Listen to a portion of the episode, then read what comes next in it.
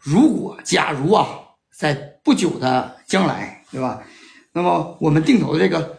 这个这个标的啊，出现了这个这个盈利，那么我们是否需要啊这个止盈，还是要一直做下去，对吧？如果需要止盈，那么止盈的这个区间啊是多少合适？还有就是，如果刚做几个月啊，没到一年，那么我们就达到啊像您说的啊，可能给一个止盈的这个区间，那么我们是否需要止盈？止盈这个事情肯定是要做的。嗯实际上呢，我也看到，在过去的这一段时间的直播、嗯或者是文章下面，经常会有人质疑说，我们之所以做投教，嗯然后之所以鼓励大家坚持，其实是为了把他们骗在这个市场中间，嗯，然后想要赚他们的手续费，对吧？想要赚赚他们的管嗯理费。所以呢，在某些时候，我自己曾经也非常想不通，嗯为什么呢？因为我自己做投教什么时候是二零一二年开始，啊在网上，二零一二年什么时候最绝望的时候？对，对吧？已啊，经基本十上就是没有人看股票了。没人看股票，没人看股票。你去跟所有人聊基金的时候，人家都是问你二零零七年买的基金什么时候能回本。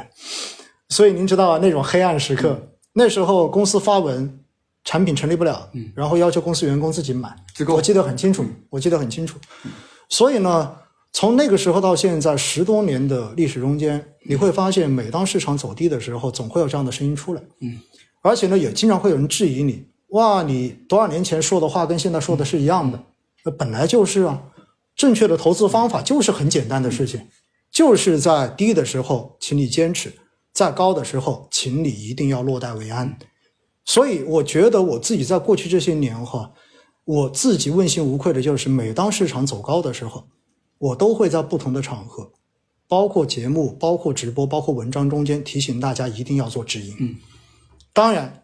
就好像现在提醒大家要做坚持一样，没有多少人听得进去的。嗯，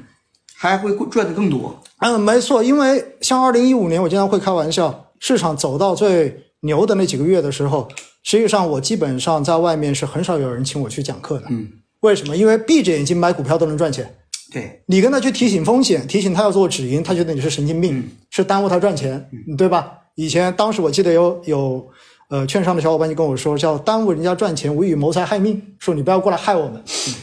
那股灾发生之后，瞬间，然后大家就开始找我，做什么呢？做心理按摩。而大家最想问的就是什么时候能够止跌？说实话，猜这种止跌的时候谁猜得到啊？二零一五年你应该非常清楚，四千依旧是，对吧？然后说四千点以下绝对不减持，结果带来的是短期反弹，然后来股灾二点零，对，然后大家第一波股灾一点零的时候是亏盈利，第二波开始亏成本，对对吧？亏本我记得很，我记得很清楚嘛。所以投资本来就是很简单的事情，就是在足够便宜的时候，请你多买，请你坚持，然后在涨到足够高的时候，请你一定要落袋为安。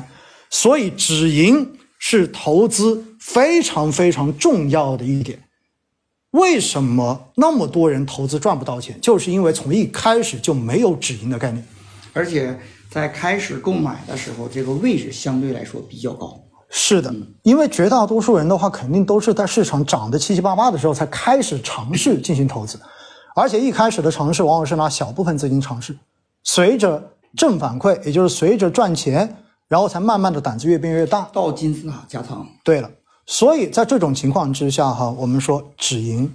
是我们必须要做的事情。那止盈怎么去做？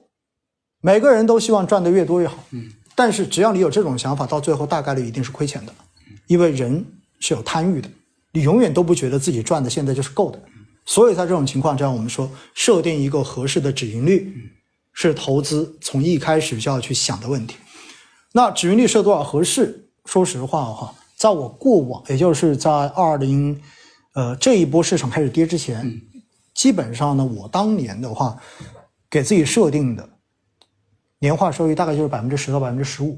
为什么？因为沪深三百指数过去这年化几十年也差百分之十几对，也就百分之十几的水平，所以相当于我就取了一个市场的中位数。我觉得我能跑赢平均就已经很好了，毕竟我是分批投的。因为如果你把资金的时间价值算进去，定投能够达到平均收益，实际收益率大概是平均收益的两倍。嗯，因为它是分批的嘛。嗯，所以十到十五是过往我长期用的一个值。但是呢，我也确实，因为我自己有尝试着总结数据，有写书嘛，所以呢，我也发现如果我们看过往这五年，沪深三百指数也好，创业板指数也好，收益率相比五年之前，确实整体是有下降的。原因也很简单，因为我们的整个 GDP 的增速其实也下了一个台阶。对，之前的话是百分之十以上，现后在来是到爆5左发，右现在是五左右。所以在过去这段时间，我往往跟身边人谈到的时候，我说大家要把这个收益率暂时调低。比如说沪深三百指数，可能你就设在百分之五到百分之七左右的年化，而创业板指数，我觉得可以高一点，你可以到百分之八到百分之十左因右。为它成长性比较好嘛。没错，而科创五零我觉得可以更高一点，对吧？你可以设到百分之十二左右，我觉得都是 OK 的。所以这个值设出来是不是就一定就是最科学的？我不敢说。就是适合你的才是最好的。没错，其实有很多人说我就是个百分之五的止盈线，百分之五没有关系啊，就意味着你到达止盈线的这个概率会变得很变得更高一些嘛。所以我们叫做小微笑曲线，你积少成多，通过一次一次的这一种小的止盈来增强自己的幸福感，我觉得也是一种很好的方式。那同样的，你也可以设个巨高的止盈线，那有没有可能达到？也许也有可能达到，但是你在中间等待的时间可能就会更长。但是因为等待时间够长，所以你积累的这个本金够多，最终能够带来的绝对收益也更大。所以这种我们叫做大微笑曲线。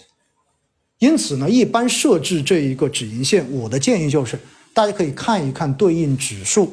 过去五年或者过去十年的一个年化平均收益，然后以这个收益线来作为你的一个止盈线的中位数，我个人觉得是比较合适的，就相当于